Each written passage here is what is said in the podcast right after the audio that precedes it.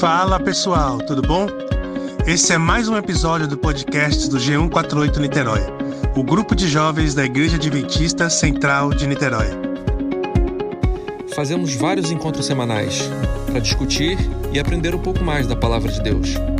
Quer saber mais sobre nós? Procure a gente no Instagram, arroba G148 Niterói ou no Facebook e vem participar ao vivo conosco.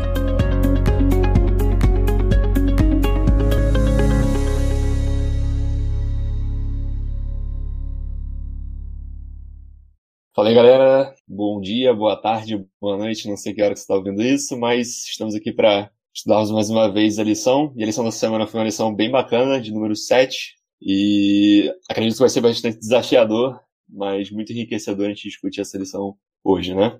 E, bom, se vocês me dão a permissão, eu vou começar lendo o capítulo 7 de Romanos, porque eu acho que essa lição do jovem está sendo bem centrada na lição mesmo, né? E se a gente não tiver o, contexto do, do texto em si, acho que não faz muita, muito sentido. Então, fazer uma leiturazinha rápida do texto e a gente começa a conversar. Diz assim, Romanos capítulo 7. Analogia do casamento.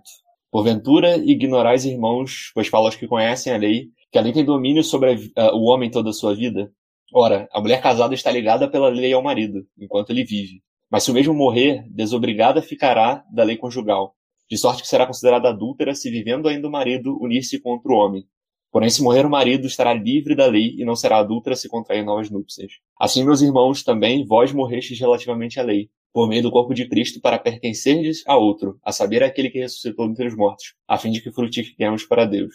Porque, porque quando ainda vivíamos segundo a carne, as paixões pecaminosas postas em, em realce pela lei operavam em nossos membros, a fim de frutificarem para a morte. Agora, porém, libertados da lei, estamos mortos para aquilo a que estávamos sujeitos, de modo que servimos em novidade de espírito e não na caducidade da lei. Versículo 7. A lei e o pecado. Que diremos, pois, é a lei pecado? De modo nenhum.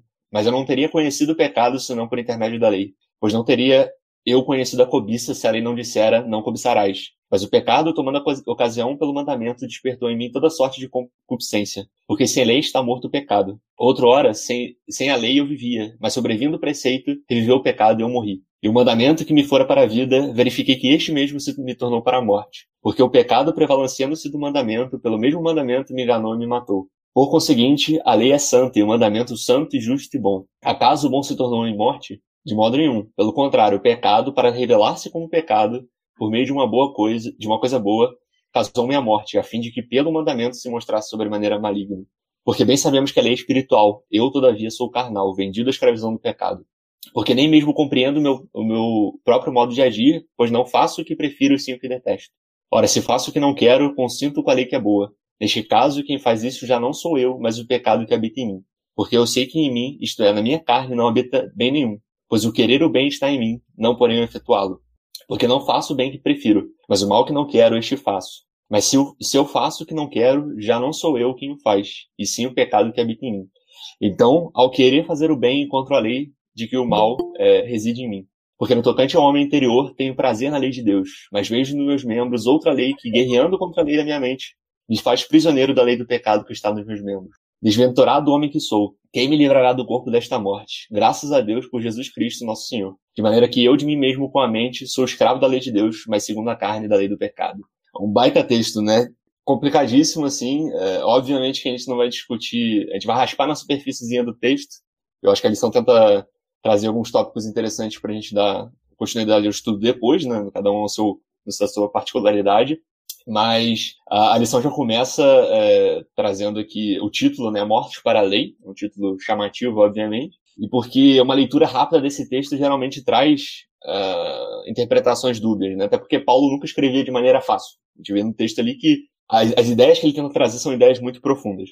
Então, se a gente não lê isso com calma, a gente pode ter é, pensamentos equivocados, ideias equivocadas sobre o texto. Mas a lição de, de domingo, ela vem tra tratando sobre justamente esse primeiro trecho, trecho que fala, né? Porque esse primeiro pedacinho do capítulo vai falar sobre uma, uma analogia que, que faz em, em relação, a, que Paulo faz em relação ao casamento, né? na verdade, essa morte que a gente tem, tem em relação à lei, que ele apresenta, através da morte de Cristo, é semelhante à morte, que, é, é, é, é semelhante ao matrimônio que a mulher pode é, ter a partir do momento que o marido dela morre, né? Se o marido dela morre, ela está livre do, do matrimônio e ela pode se casar novamente. Então a, a analogia é, é, simples, não existe uma. Não é uma metáfora em que você consegue mapear um para um, né? Tudo que está sendo dito ali. Mas ele dá uma ideia geral disso, de exatamente isso. Desse, quando a gente morre com Cristo, nosso vínculo com a lei é, é quebrado e a gente agora pode casar-se com Cristo. É essa a ideia. E que vínculo é esse, né? O vínculo da, da, da do ser é, é, julgado pela lei, né? Ser condenado pela lei. A condenação da lei é dissolvida através da morte de Cristo. Beleza? Isso, isso a gente consegue pegar no, no nas entrelinhas do texto, né? É, mas aí a lição de a lição de domingo ela vai falar sobre isso, mas eu queria também puxar um assunto da lição de segunda-feira para a gente fazer a nossa primeira discussão aqui. Ela traz um, um, título que eu acho bastante provocativo que eu quero levar para vocês e, e, vocês se virem com isso aí. É, ele fala assim: existe algum problema com a lei? E em determinado momento no, lei, no, texto ele fala que sem lei não haveria pecado. Então, se sem lei não haveria pecado, por que, que tem a lei? Por que não acaba com a lei? Dá uma opinião de vocês aí, se vocês quiserem. Se sem lei não está em pecado, para que, que, que, que existe a lei? Para que, que serve? Não é problemática a lei a partir do momento que Paulo fala isso? Cara, eu acho que a lei, eu acho que a gente precisa ah, caraca, que coisa difícil, hein? Me ajuda aí, Janete, pelo amor de Deus, ajuda aí. Então, eu não sou Janete, mas eu Isso penso parte. assim.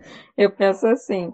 A lei vem antes do pecado, porque a lei simboliza o caráter de Deus. Então, antes do pecado já existia a lei. Então, não tem como deixar de existir a lei. Sim, sim. Então, a lei, então, assim, o que, o que a Patrícia está falando, então, é que a lei a lei precisa existir porque a lei é um, é um símbolo da vontade de Deus. Então, ela representa a vontade de Deus. Então, é, ela precisa existir e ela precisa ser levada em consideração. Então, isso, isso é o que eu entendo. Perfeito. Eu acho que é ainda mais profundo do que a vontade de Deus, né? Obviamente que lendo a, a lei você tem uh, alguns indícios da vontade de Deus. Mas eu acho que é ainda mais profundo do que isso, porque você olha Cristo, e Cristo é a lei encarnada, né? Cristo é o verbo de Deus. Ou seja, a lei que sai da boca de Deus é, foi encarnada em Cristo. Então, muito mais do que revelar a vontade de Deus, é muito o que a Patrícia falou, né? É, revela o caráter, quem é Deus. Então, para você acabar com a lei, você tem que acabar com Deus. Para que a lei não exista, não pode existir Deus. E quem define o que, é, o que é certo ou errado, o que é lei ou o que não é lei, é o caráter de Deus. Agora, o, é, o que a lição tenta trazer é que ao, a lei, ao revelar o pecado, isso não indica que a lei, que haja algo ruim com a lei, né? Existe algo de errado com a lei. Mas que, na verdade, há algo de errado com o pecado em si, né? Porque ele diz que o pecado é tão ruim que ele consegue deturpar algo que é, que é bom, que é a lei, e algo ruim, e algo para a morte, né? É, então, na verdade, ele fala isso com todas as letras, né? Ele vai dizer que a lei é boa, a lei é santa, é, o mandamento justo, bom, ele fala isso no versículo 12, né? E é justamente porque ela, ela é a descrição de quem é Deus, né? E aí a gente tem, e isso é muito interessante porque a gente tem o, o, povo de Israel no Antigo Testamento lutando constantemente com o que era a lei, né? Você tinha, é, é, principalmente no período intertestamentário, que você surge várias seitas dentro do judaísmo, eles discutindo o que, que era lei, como é que se guardava a lei, para que, que servia a lei. E quando a gente olha para o nascimento e vida de Cristo, a gente vê que tudo aquilo que foi dito no, no, no, Antigo Testamento e que era passível de dúvida, agora não é passível de dúvida mais nenhuma. Porque se você antes lia a lei e você não sabia exatamente o que, que ela queria dizer ou para que, que ela servia, agora você pode olhar para a vida de Cristo e você sabe exatamente para que, que serve. Esse é o propósito da vida de Cristo, né? Ele, ele é a realização do que é a lei de Deus. Mas enfim, e aí Bom, é, é, interessante que a gente vê também que esse povo ele recebe uma grande quantidade de leis, né, o povo de Israel. Só que quanto, parece que quanto mais leis eles recebem, mais perversos eles se tornam. Mais eles se afastam de Deus, né? Parece que a lei não tem poder nenhum sobre eles, no sentido de torná-los mais fiéis ou mais próximos de Deus. Né? A lei parece que não age, é, não consegue transformar eles. O que é muito interessante, né? Porque é, a gente percebe que se a gente olha para a lei assim como o povo de Israel muitas vezes fez. Se a gente olha para a lei como nosso objetivo final, ou seja, eu guardo a lei por guardar a lei, porque eu acho que a lei por si mesmo pode trazer benefício para mim, eu consigo corromper o que a lei é, né? Eu consigo, na verdade, eu, eu não guardo exatamente o que é a lei. A gente só guarda de verdade aquilo que é a lei quando o nosso alvo deixa de ser a lei em si, mas o nosso, o nosso alvo passa a ser Deus. E aí a lição vai falar sobre santificação, enfim, mas depois a gente chega nesse assunto, né? Só é... fazer um comentário rapidinho. Claro, faz, pode fazer, claro. Sabia que você não ia, sabia que você não ia aguentar. É, a gente tem aquele verso que eu não estou lembrando é exatamente onde está escrito agora, mas Paulo fala, fala bem claramente que é, o fim da lei é Cristo, o objetivo da lei é Cristo, né? Quando a gente olha primeiro para Cristo, a vida que ele teve aqui na Terra, que a gente consegue ter mais detalhes com a vida que ele teve aqui na Terra, quando, quando veio como homem, ser humano, teve uma vida perfeita, sem pecado, fica mais, fica menos difícil, né? Porque nossa natureza é, é corrompida demais. Já nasce pecaminoso, né? Já nasce no pecado. Mas quando a gente olha primeiro para Cristo, é, fica, me, fica mais fácil a gente guardar a lei. Porque é só a gente olhar para ele, tentar imitar, não que seja tão fácil, mas fica menos pesado. E aí, quando a gente olha a lei, ah, isso aqui é, é o que ele já faz. É o que Jesus já é, é o que ele faz, então eu vou continuar fazendo máximo andar como Jesus andou, a lei se torna a lei se torna mais leve. Não, perfeito, é, exatamente. É, eu fiquei, eu fiquei, tô vendo você, a Davares falando e, e tá, ó, também vendo o Gustavo estava pensando que a gente é, a gente tem uma, uma, uma, visão da lei muito muito complicada, né? E eu acho que a gente vem estudando nas últimas semanas é, na lição Paulo está sempre falando é, do papel essencial da graça em detrimento, em detrimento do papel, em detrimento da lei como instrumento transformador. Né? A gente tem uma tendência a achar que a obediência à lei e o esforço por obediência à lei transforma, quando na verdade o que Paulo tem falado e a lição tem falado nas últimas semanas é que esse poder transformador ele está com a graça. É a graça, a graça de Deus e a benevolência, a misericórdia divina que é o agente transformador de caráter. A lei ela, ela é um, um, um artifício, digamos assim, para apontar um caminho, né? Mas ele não é o caminho em si. E aí a gente, o caminho em si é Cristo, inclusive, né? É Cristo e é, o, é Cristo o amor de Cristo e a misericórdia de Cristo. E aí é, é ele que faz, que age na transformação do caráter da pessoa. E aí, quando o Adamares fala dessa questão de eu olhar para Cristo e perceber o, o, a obediência de que, ele teve com relação à lei e entender que não é tão, tão complicado assim, é porque eu acho que quando eu olho para Cristo, eu, eu, eu, o olhar para Cristo e eu me identificar com ele me transforma, transforma o meu coração e aí a, e a obediência ela vem como algo natural, né? Então a obediência à lei ela, ela passa a ser natural e, e, e mais fácil, digamos assim, devido a, a, ao agente transformador Jesus. Né? Perfeito. Mas alguém quer dar sua opinião? Não? Eu acho interessante também porque você olha para. Às vezes a gente tem. É, isso é, uma, é, uma, é um conceito bastante difundido nas igrejas em dia, que as pessoas acolhem a, o amor de, de Cristo, mas querem excluir a, a lei, enfim. Né, é, faz aquele Cristo, desenho Cristo paz e amor, né, que a gente chama. Mas quando a gente olha para Cristo e olha principalmente no, no Sermão do Monte, capítulo 5 de Mateus, a gente vê que o que ele faz é tornar a lei muito mais abrangente do que os fariseus, do que os judeus interpretavam a lei, né? Ele coloca, ele levanta a barra lá em cima. Né? Ele não quer mediocridade na, na, na, na, compreensão e exercício da lei, ele quer algo muito mais profundo. E aí, quando a Bíblia fala de, de gravar a lei no coração, quando Paulo mesmo fala da questão da lei na mente, é justamente isso, né? Quando você olha para Cristo como teu exemplo e você se aproxima dele, o teu alvo vai ser ele. E aí você vai ultrapassar demais a, a, guarda da lei em si. Porque eu não sei se vocês têm essa impressão, mas hoje em dia as pessoas elas têm a, a vontade de viver na beiradinha do pecado, né? Você olha a lei e você pergunta. E, e daí vem essas perguntas: eu posso fazer isso ou não posso no sábado? Eu posso fazer isso ou não posso fazer aquilo?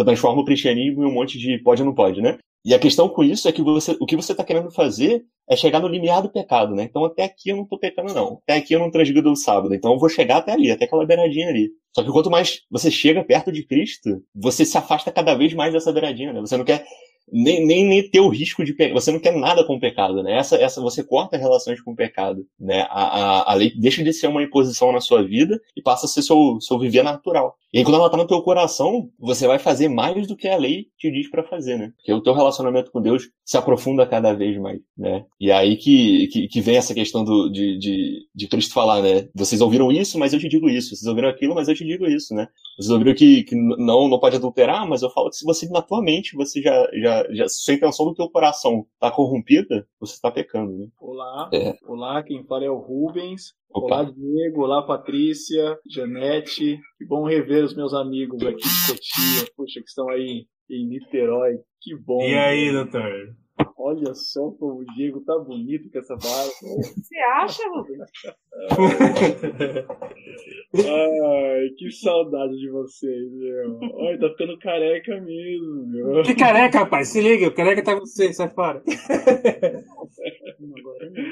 Uau, deixa eu falar um detalhe aqui. Eu tava acompanhando, cheguei agora e eu fiquei pensando, né, nesse capítulo, quando no Sermão do Monte o Senhor está apresentando, é, contrapondo o, o, código, né, apenas o código é, rígido, seco ali da lei, é, que era a prática dos fariseus, que, que mediam a quantidade de passos que davam, que se, se cuspiam no chão para não regar a terra, é, enfim, o material que carregava, toda essa, essa série de, de, de regras que foram criadas para proteger as pessoas de, de não cumprirem o, a, a, lei. E no fim a lei passou para aquela gente e por todo mundo que viveu daquele jeito como um código de formalismo é, distante do, do cuidado para o cuidado de Deus para com as pessoas, em protegê-las, em, em mantê-las num lugar protegido. E aí o Senhor diz: olha, se a lei de vocês, o, o, a postura de vocês não exceder em muito a lei dos fariseus, é, vocês não têm parte comigo, vocês não têm parte no meu reino, vocês não têm parte na minha, no meu trabalho, no meu reino. E puxa vida, para aquela gente receber uma notícia dessa, como eu vou como eu vou exceder em muito os fariseus que são os guardiões da lei? E aí o Senhor coloca em, em, em miúdos que é o, o, o não viver a lei no formalismo dela, mas viver na sua inteireza. Em outras palavras, ele quis dizer mais ou menos assim: é, se eu for uh, contratado numa empresa e, e, ele me pergunta, ele me deram um código assim que diz, olha, aqui você não pode ter é, é, atitudes é, discriminatórias. O que eu quero dizer com isso? Você não pode discriminar o homossexual que trabalha aqui. Você não pode discriminar aquele que tem, é, é, que tem uma outra cor diferente da sua. É uma pessoa negra, é, ou uma branca, ou uma é, é, enfim. E aí, para a empresa, vale você não se portar-se como um, um, um homofóbico ou alguém que faz distinção de raça ou distinção de, de credo religioso, enfim. Para a empresa, importa a sua atitude. Para Deus, e aí é onde excede, para Deus importa não apenas que você não tenha uma atitude, mas que você não pense como um homofóbico, não pense como um uh, que faz separação de etnia, não pense com aquele que faz separação. E como é que isso acontece conosco? Acontece que o Senhor implanta em nós, e é o amor dele, coloca isso no nosso coração, de eu olhar para o cara que é homossexual e eu apesar de não é, concordar com a prática homossexual, mas eu amo a, a pessoa que está com aquela que tem a, a tendência ou a, a predisposição para a homossexualidade. Eu não, eu, eu não discrimino aquele que tem uma etnia ou, ou, uma religião ou um pensamento diferente do meu, porque não que porque eu eu eu estou forçando isso, mas o que o Senhor colocou no meu coração algo que me diz, olha, o Senhor me deu liberdade, deu liberdade a mim e concedeu a ele também de pensar diferente, apesar de nós não concordarmos nesses aspectos, mas nós temos a liberdade de viver porque o Senhor nos concedeu. Percebe como excede em muito o pensamento da regra? É, esse é o, é, talvez seja o ponto que a gente é o, é o desafio nosso de colocar o, os códigos da, da lei que temos disponível em não uma, um jeito de, formal, de, de, formalismo, mas é um pensamento, é, é, uma inteireza que está na minha mente, no meu coração. É, é assim que eu tenho feito essa leitura e, e tenho vivido feliz ao, ao buscar viver a lei do Senhor. É o, é, o, é o, que ele fala, é o que a Bíblia fala até sobre escrever a lei no coração, né? É, a lei está escrita no coração porque ela faz parte do ser, né? Ela não é mais um, uma, uma letra que está fora, que está numa pedra, ou que está numa tábua escrita. Ela está escrita aqui dentro e aí ela, ela, ela faz parte daquilo que eu sou, né? Eu, eu me, eu, eu esqueci a palavra agora, mas eu me apossei da lei para que ela seja uma para que ela me constitua. E aí eu, eu consigo fazer e, e, e me expressar e, e, ter um caráter de acordo com ela, né? Porque ela agora faz parte de mim. É, isso é muito interessante. Diego, e lembrando que cada um tem a sua fraqueza. Uhum. Ah, é, fulano quebra, tem fraqueza para quebrar tal mandamento, mas eu também tenho fraqueza para quebrar o outro mandamento da lei, uhum. né?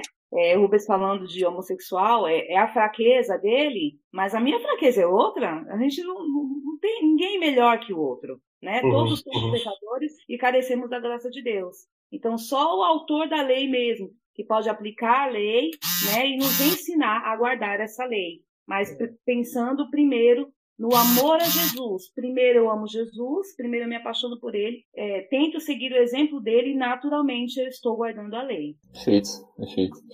Eu acho, só fazendo uma provocação, eu acho vocês falaram é, perfeito assim o exemplo, e eu acho interessante que a Bíblia vai falar que nós agora servimos a lei da liberdade, né?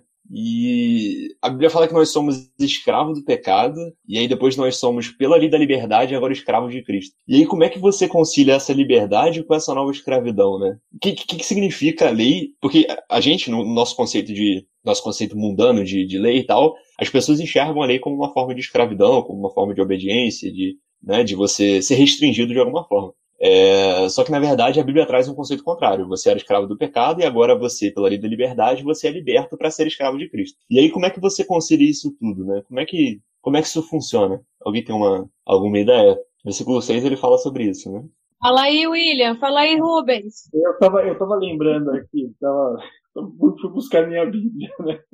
Aí eu lembrei do texto que Paulo está falando dessa escravidão. A leitura que ele faz de escravidão é mais ou menos assim, né? Onde está o texto? É, é primeiro Coríntios, é primeiro é, Colossenses, aliás, Colossenses, né, capítulo 1.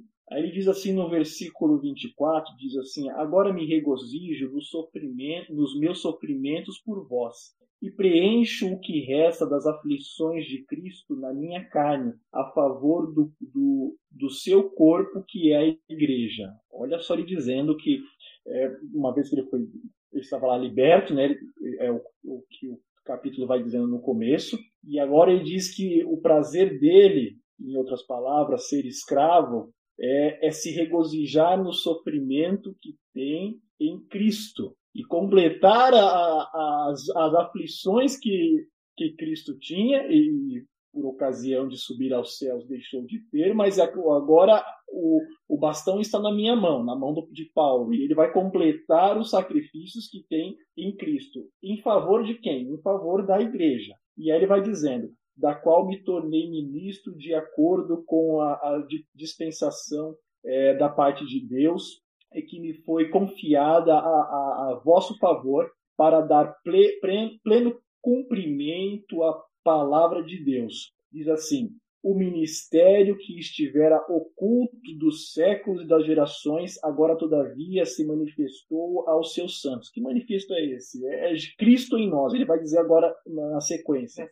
Aos quais Deus quis dar a conhecer qual seja a riqueza da glória deste ministério entre os, os gentios, isto é, Cristo em vós, a esperança da glória. Olha que maravilhoso. O, o ministério posto em nós é, é agora é Cristo não num, num templo, não num, num, num, credo religioso, mas Cristo habitando em mim, e esse Cristo habitando em mim, transformando a minha vida, é glória, esperança para aquele para o mundo sem, é, em desespero, né? Um mundo em desespero, o cristão é visto, é visto como esperança e glória do Senhor. Para mim, essa é, é, é, é a grande é, é, expressão do, do Cristo transformando minha vida. Eu me transformar num agente de esperança para a glória do Senhor num mundo em desespero. Está procurando um monte de coisa por aí para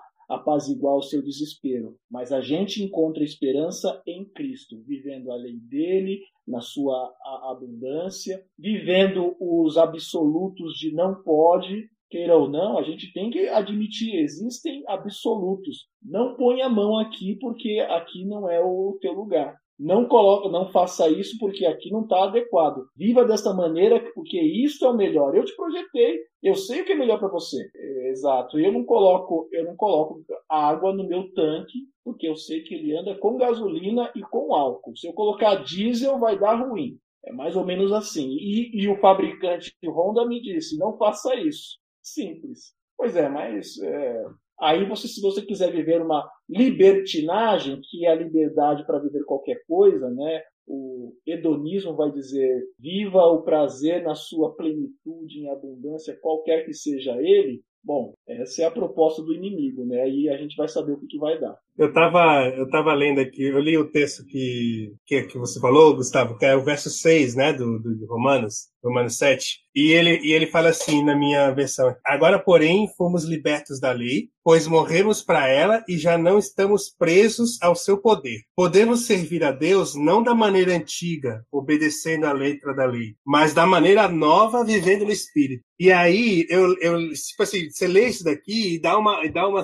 pelo menos me deu uma sensação inicial de que, tipo, ele, parece que ele se desfaz da lei, sabe? Parece que a lei não presta. Ele fala assim, ó, agora fomos libertos da lei, pois morremos para ela. E já não estamos presos ao seu poder. Graças a Deus, porque não estamos mais presos ao poder da lei. E aí parece que a lei é maldita, parece que a lei é, é, é, é ruim, né? Aí ele fala, ah, só que aí, e para mim é a tradução e, e, e, é onde muda esse sentimento, onde ele vira a chave, que ele fala assim: podemos servir a Deus não da maneira antiga, obedecendo a letra da lei, não, não, não é, baseado em escrituras que me diziam o que eu podia o que eu não podia fazer, e interpretavam uma lei de uma forma cada vez mais pesada e, e, e cada vez mais dificultante, digamos assim. É, então ele fala: podemos ser verdadeiros não da maneira antiga, obedecendo a letra da lei, mas de maneira nova, vivendo no espírito. Então, tipo, eu obedeço não porque está escrito, eu obedeço porque eu sou. Porque o Espírito veio e transformou e agora eu sou. É, eu estava lendo outro dia um livro muito legal, inclusive, é, recomendo, chama-se Santidade, o livro, do Ed Renekiewicz.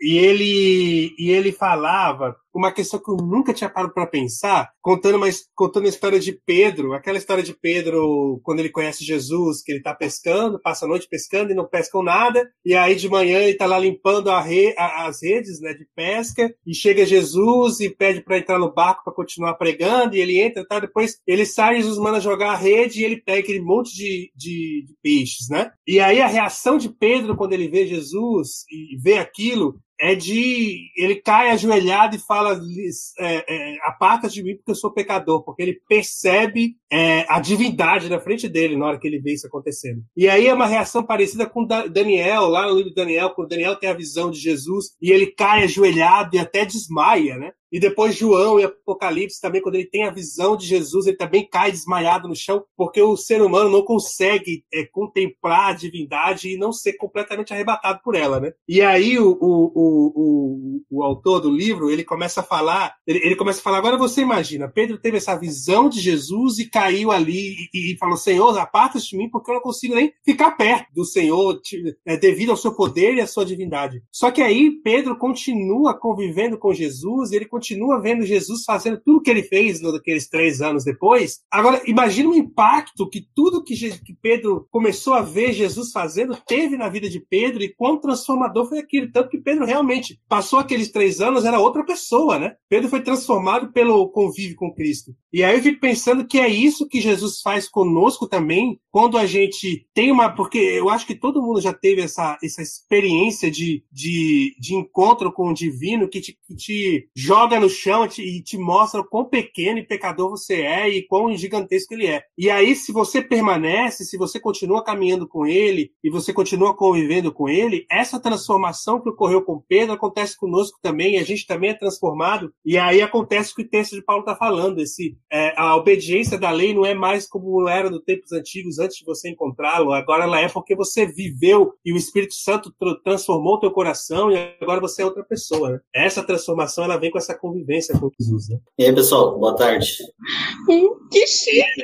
Olha aí, William! Tudo bem com vocês? Tem muita gente nova aqui hoje. Deixa eu falar, o Não. capítulo é Santidade como Alumbramento. exatamente, exatamente. Vai lá, William. Não, eu só, só. A gente falando de liberdade, pensando um pouco aqui, né? É, vai, vai completar dois anos que nós estamos aqui na Costa Rica e, e a gente e faz um ano que tem uma família brasileira convivendo aqui também, trabalhando comigo. E eu trabalhei 15 anos com essa pessoa no Brasil, nunca estudei a Bíblia com ele, nunca. E aqui gente, eles começaram a fazer parte do pôr do sol, começamos a estudar a Bíblia. E agora, todos os sábados à tarde, tem um, tem um estudo bíblico aqui, já passamos várias uhum. coisas, estamos personagens. E, e, o interessante é que ele, é, é e aí é, o pai de família que é o André, o meu amigo, ele, ele tinha uma ele tinha uma certa liberdade, né? Ele, na mente dele, assim, a liberdade de ir, vir, de comer, beber, esse tipo de coisa. Mas quando a gente começou a estudar a Bíblia, ele falou que agora quando ele vai no mercado, quando ele vai comprar alguma coisa, aquilo, aquilo mexe um pouco com ele, né? Talvez sons não pode, que o Rubens comentou, né? É, ele não tinha isso. Então, é, é, o conceito de liberdade bíblica é diferente, né? Porque, de repente, no mundo, no conceito, no mundo, todos estamos assim mesmo, sem conhecer é, é, essas, essas orientações divinas, ele tinha uma certa liberdade, ia, fazia sem nada. Mas uma vez que ele entra em contato com a palavra de Deus, que o Espírito Santo impressiona ele com a verdade. Por exemplo, ele disse para mim, é incrível, né? Século 21, ele não sabia que Jesus tinha morrido por nós. Ele não entendia o conceito disso. Né? Olha a importância de a gente falar. E, eu trabalhei 15 anos com ele, nunca falei isso. E, mas agora ele tem, entre, entre aspas, restrições, porque o Espírito Santo agora fala na mente dele, não, este não é o caminho, este é o caminho, andai por ele. Então, é, é o conceito de liberdade é, é bíblico, e quem olha de fora parece uma escravidão, parece um limitador, mas na verdade é que o Rubens comenta, Deus quer o nosso bem. Deus está cuidando e zelando pela gente. Então, o que as pessoas chamam de cercear a liberdade, na verdade, o que Deus nos dá é a verdadeira liberdade, né? Que não liberta só das coisas externas de nós mesmos, ou seja, dos nossos interesses, das nossas vontades. Então, a libertação que Deus faz não é só externa, é uma libertação principalmente interna, né? E para quem está de fora assistindo, fala: ah, agora oh, esses amigos do William têm restrições, não tem mais liberdade. E eles não vêm dessa maneira. Eles agora têm uma vida muito mais saudável, uma vida familiar melhor. Eles atribuem muito isso a esses momentos de estudo da Bíblia, de comunhão com Deus. Mas quem está de fora, e ele foi para o Brasil recentemente, as pessoas se assustaram, né? O cara agora está com o agora tá, tá, tá, não tem mais liberdade, porque não pode. Então, assim, é, é, é, esse conceito é, é, é, bem, é bem bacana. E quem está dentro, muitas vezes, na igreja, tem também o pensamento que está preso. Está tão envolvido em dogma, em coisa, que está preso. É estranho, né? Quem está é, quem tá dentro, que podia gozar dessa liberdade, também pensa, poxa, eu estou preso, não posso fazer isso, não posso fazer aquilo. Então, não dá para explicar, teorizar. É Cristo mesmo na vida, atuando é, na gente. E aí, perdão, Gustavo, deixaram eu falar, não falaram que eu falo para caramba aí, mas deixa eu comentar. É, tem uma história de um escravo chamado Velho Joy. Ele era por vários anos trabalhando como escravo, sendo vendido. E ele foi último, já no fim da vida dele, num leilão de escravos. E ele começou a gritar que não ia trabalhar, não ia trabalhar, não ia trabalhar. E mesmo assim, alguém foi, pagou a quantia e comprou ele. E aí ele foi, na, foi levado e ele falava para essa pessoa: Não, não vou trabalhar porque você pagou para mim, porque você me comprou. Ele chegou em um lugar, havia um, eles pararam com a carruagem, tinha uma casinha bonita na beira de um lago. Aí aquele homem que havia comprado ele falou assim: Olha, essa casa é para você. Eu comprei você para você ser livre. Falar que o velho Joe se ajoelhou nos pés daquele homem e falou: Eu vou te servir pro resto da minha vida.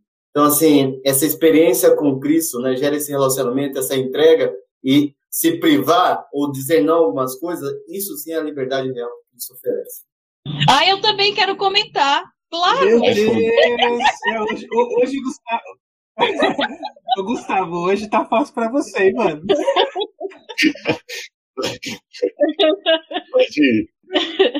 Olha só, é... claro que meus comentários não chegarão aos pés de William, hermano, mas eu quero deixar a minha, o que eu, de tudo que o Rubens falou, o William falou e quantas coisas me despertaram, no sentido de que, ó, a Damares não quis fazer a participação musical, mas eu vou fazer, tá bom? é porque eu lembrei da música. Livre sou, livre sou. Só me resta abrir os braços e desfrutar da esperança que ele deixou. Então, a gente tem essa liberdade conquistada por Cristo para nós. Então, se eu sou livre, só me, só me resta agora usufruir, ser feliz e aproveitar dessa liberdade. E porque ele nos libertou do pecado, ele nos liber, libertou da morte.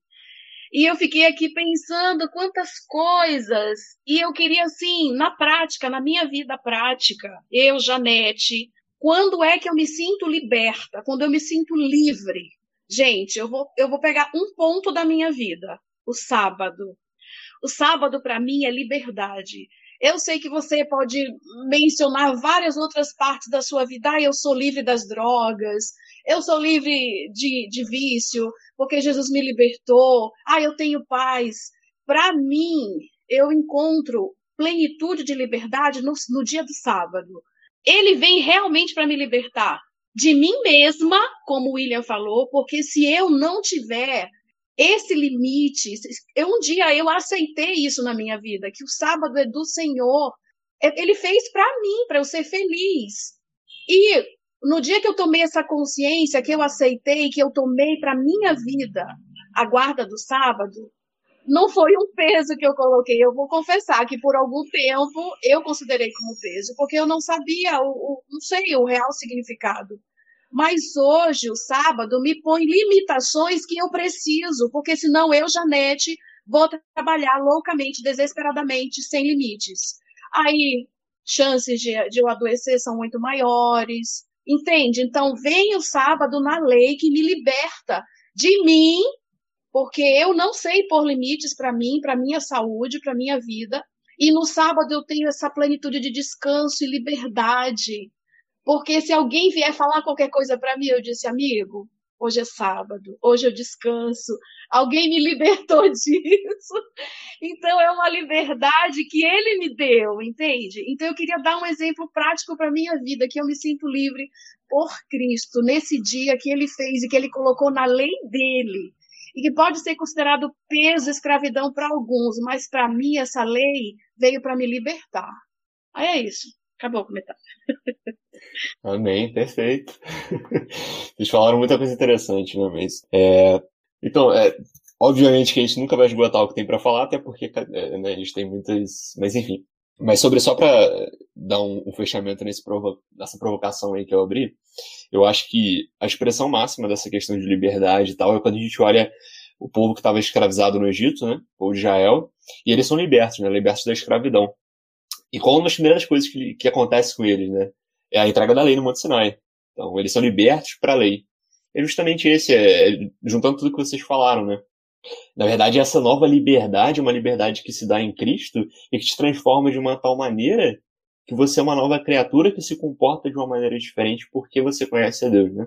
E, e aí, só pra gente. É, acho que a gente não pode sair dessa lição sem falar um pouquinho sobre essa questão de santidade, juntando a lição de terça, quarta e, e, e, tal, é que, na verdade, primeiro, que esse conceito de, de, de, santificação, de santidade, é um conceito um pouco difícil de entender, né? E a, e a, a lição vai trazer que é, santificação é o processo de harmonizar nossas atitudes e ações com a mente renovada, né? Um processo que vai durar a vida inteira. E até a, a lição traz a questão de você definir para você o que significa separado, porque a gente tem essa noção de que é, ser santo é ser separado e tal, que de fato é.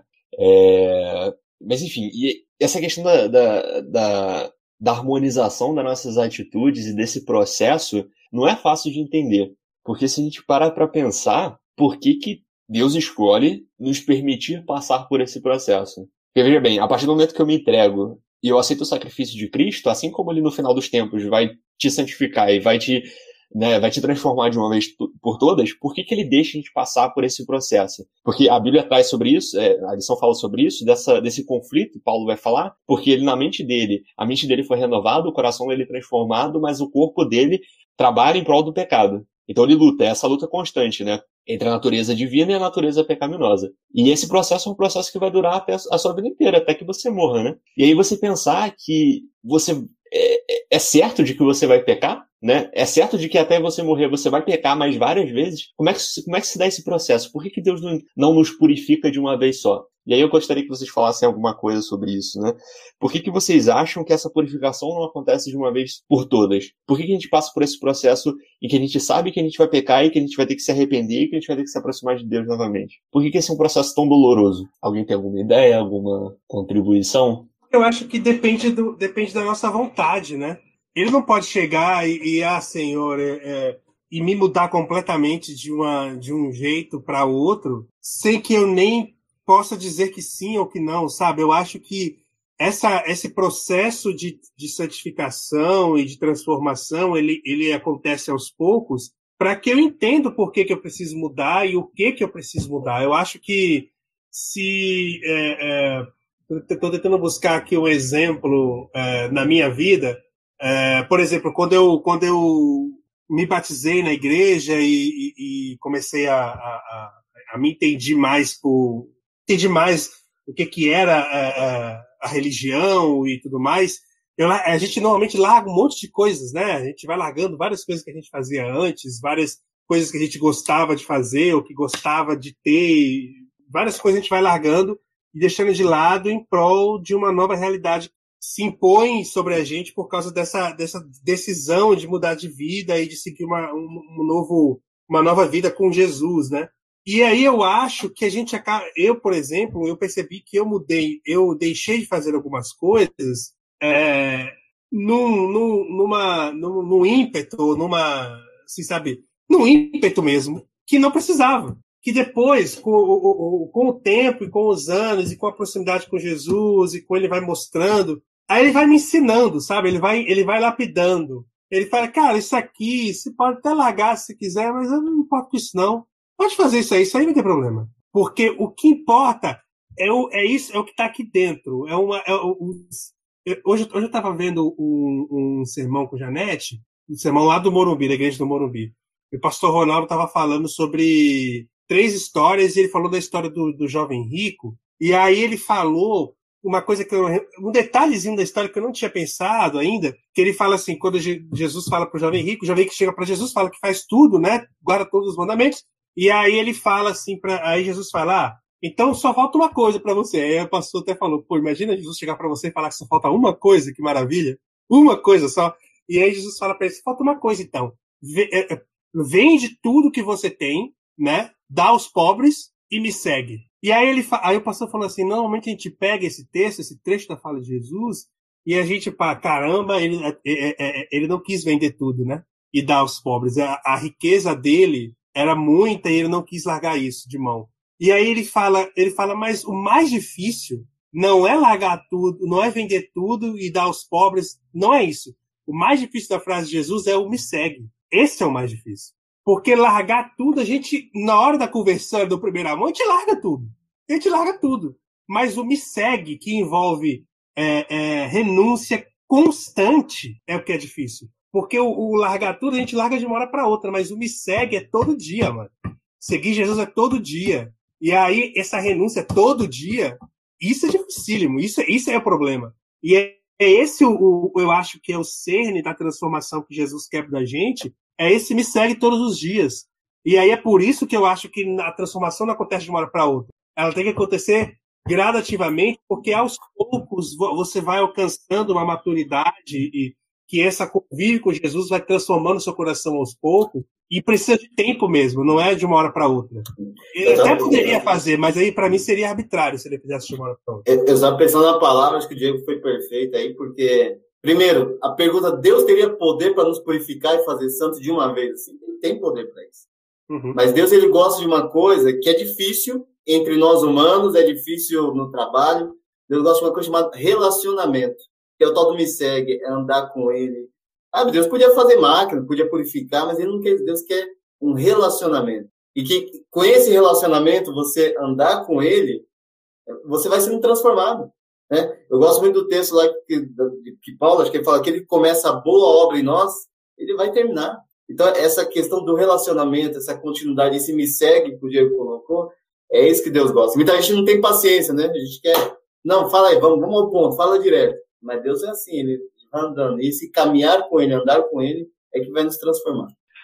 Aquele que começou boa obra em nós, uh, estou plenamente certo de que aquele que começou boa obra em vós há de completá-la até o dia de Cristo Jesus, nosso Senhor. Eu não sei o porquê que é, porque que a gente. Bom, a gente até sabe, né? Um dia lá alguém fez uma escolha, a gente herdou isso e tem feito escolhas erradas é, a vida inteira, e o Senhor tem nos dado essa oportunidade da vida inteira de ser transformado um dia de cada vez. É, de santidade em santidade, o William sempre William usava, sempre né? De é... santidade em santidade. É assim que vai acontecer. O, o Senhor nos livrou na cruz, naquele momento, nos, é, é, do, do poder do pecado, né, do domínio do pecado. Hoje, todos os dias, ele tem que nos livrar do poder do pecado. No futuro, na glorificação, é, ele vai nos livrar da presença do pecado e assim para sempre. Eu não sei o porquê que é, mas eu sei que é assim. A gente vai vivendo assim e indo em Deus que vai nos capacitar todos os dias para viver santos naquilo que nos é possível dessa palavra é, até que ele venha. Amém. Amém, amém. Eu acho que a gente olha para qual, o pecado original, né? O pecado original é aquele que tenta ocupar o lugar de Deus, né? E aí você se declara autossuficiente, você se declara é, superior ou, ou, ou, tenta ser o Deus da sua própria vida. Esse é o pecado original de Satanás e de Adão e Eva. E a partir do momento que eles cometem esse pecado, é como você disse, né? A entrega exige uma santificação e uma transformação diária até que Cristo venha e te transforme para sempre. E nesse momento, toda vez que você cai, você se arrepende, volta para Deus, você volta para a fonte de vida e para a fonte do perdão e você reconhece que você não é autossuficiente. Então é, é um processo constante de você ser modelado e lapidado para que você reconheça que você não é, auto, não é autossuficiente, né? E eu acho isso muito importante. Por isso que a, eu, eu acredito que a santidade, é, é, o processo de santificação seja esse processo doloroso e, e, e sofrido, né? Porque a gente precisa entender que a fonte de todas as coisas sempre vai ser Deus. E para que a gente seja transformado a partir do momento que a gente cai, e para que a gente receba esse perdão de novo, a gente precisa encontrar ele, né? Não existe outro caminho, né? E aí, só pra gente ir terminando, porque a lição vai falar de muitas coisas interessantes, mas eu acho importante que ela vai falar aqui sobre a questão de, de conhecer a si mesmo, que a partir do momento que você olha para Cristo e você olha para Deus, você consegue cada vez mais claramente se enxergar e enxergar quem você é. Então, a partir do momento que você olha o ser perfeito que Cristo é, você olha para sua vida e você enxerga todas as falhas e todos os pecados que existem em você, né? E você consegue admirar ainda mais a graça que vem de Deus. Porque enquanto você não entende qual o tamanho do teu pecado o tamanho da tua falha, você não entende qual o tamanho da graça de Deus. Né? E aí a, a, lição vai falar que a verdadeira santificação leva a reconhecer cada vez mais a realidade do pecado na minha vida. Então é esse processo, né? Esse processo de reconhecer a tua separação de Deus, é um arrependei-vos constante, né? Que a Bíblia chama ao arrependimento, é constante, é todos os dias, mesmo com a perspectiva de que provavelmente amanhã você vai pecar semana que vem, mês que vem. E é essa luta constante, é a perseverança que a Bíblia traz, né? E aí, para terminar, tem uma no versículo é, 18, ele vai falar algo. Na verdade, que ele vai falar que a transformação que, que, que é operada no coração, na mente dele, né? Faz com que ele deseje o bem. E é interessante porque quanto mais a gente se aproxima de Jesus, eles só fala isso, né? Nós ficamos perplexos com o fato da gente não conseguir fazer o bem. E aí a luta que, que Paulo traz aqui nos últimos versículos, né? Ele vai falar, desventurado homem que sou, quem me livrará do corpo dessa morte? Porque ele quer, ele quer de fato seguir a lei de Deus, ele quer ser igual a Cristo, né? Não, não se trata mais agora de seguir a lei por seguir a lei, mas ele quer de fato ser um homem diferente. E aí existe esse conflito que dói, né? Que ele que você vê o sofrimento dele aqui. E aí a gente olha para nossa vida e a gente é essa esse sentimento de perplexidade porque você não consegue fazer aquilo que você quer fazer. E aí é, é, é o passo, o único passo que a gente pode dar é depender completamente da graça de Deus. Esse é o, é o próximo passo, quando você reconhece que você é miserável, você vai e depende da graça de Deus. E, e é basicamente isso. E eu acho que essa é a mensagem central de Romanos, né? É a ideia de que para sempre vai existir esse conflito enquanto a gente viver e obviamente não sermos renovados na segunda vinda de Cristo, para sempre vai existir esse conflito de bem e mal dentro da gente. E, e quanto mais mais, como o Alejandro Bulhão fala no livro, no livro, num dos livros dele, ele fala que quanto mais a gente alimenta essa, essa natureza de Deus, mais ela cresce dentro de nós, né? E eu acho que é esse processo de perseverança diária e de, de, de se apoiar na graça de Deus e, e, de ter a noção de que você nunca é autossuficiente, né? E depositar, depositar sempre a tua, a tua necessidade, a, todas as suas, a, os seus clamores em, em Deus, né? Ele é a fonte de todas as coisas. Vamos lá, oremos. Querido Deus amado Pai, nós te agradecemos pela oportunidade de estarmos aqui reunidos mais uma vez, porque o Senhor é sempre misericordioso, gracioso, porque o Senhor é paciente conosco. O Senhor nos ajude a vencer essa batalha diariamente, que o Senhor nos ajude a olhar para Cristo e, tê-lo como alvo. E que a partir disso nós sejamos transformados pela ação do Teu Santo Espírito, todos os dias, Pai. O Senhor tenha misericórdia de nós, que o Senhor perdoe os nossos pecados e que o Senhor possa abençoar todos que ouvem nas suas necessidades, que eu não sei quais são, mas o Senhor sabe, o Senhor conhece o coração de cada um deles. O Senhor possa nos dar um resto de dia abençoado. Nós agradecemos por mais um sábado. Agradecemos porque o Senhor tem nos sustentado até aqui. Tudo isso eu te peço, te agradeço em nome de Jesus Cristo. Amém.